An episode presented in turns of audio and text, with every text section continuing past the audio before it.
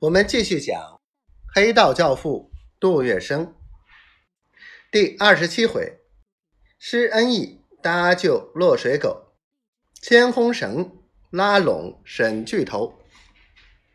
俗话说：“冤家宜解不宜结。”杜月笙深深的明白这个道理，他也知道自己做的坏事太多，应该减少与他人的冲突，以免日后走上绝路。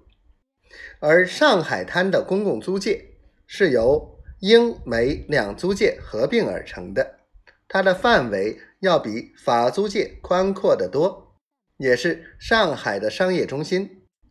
闻名于世的英大马路和四大游乐公司都在租界内，而英租界内沈杏山赌场老板严九龄等等都是显赫的人物。黄金荣当家的法租界帮会跟英租界大亨明争暗斗，嫌隙甚深。小八股党顾家堂抢了大八股党的饭碗，就连小角色江兆明也讹过严九龄的赌台。现在杜月笙又打人耳光，却又叫沈杏山做不得声。凡此种种，都潜伏着。火拼的危机，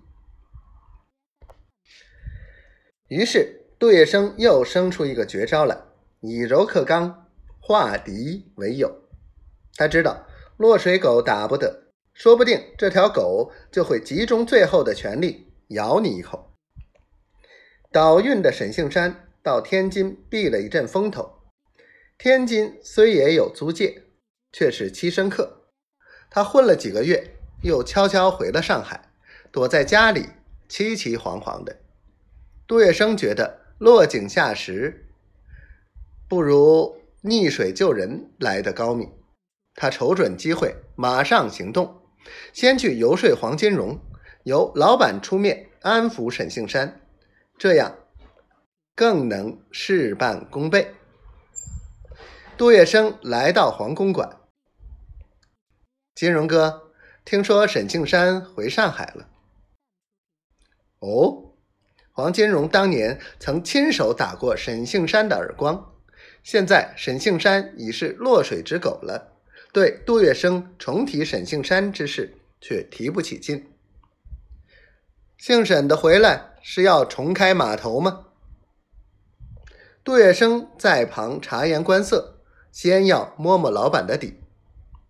他哪有那是这个气魄呀？孵豆芽还差不多。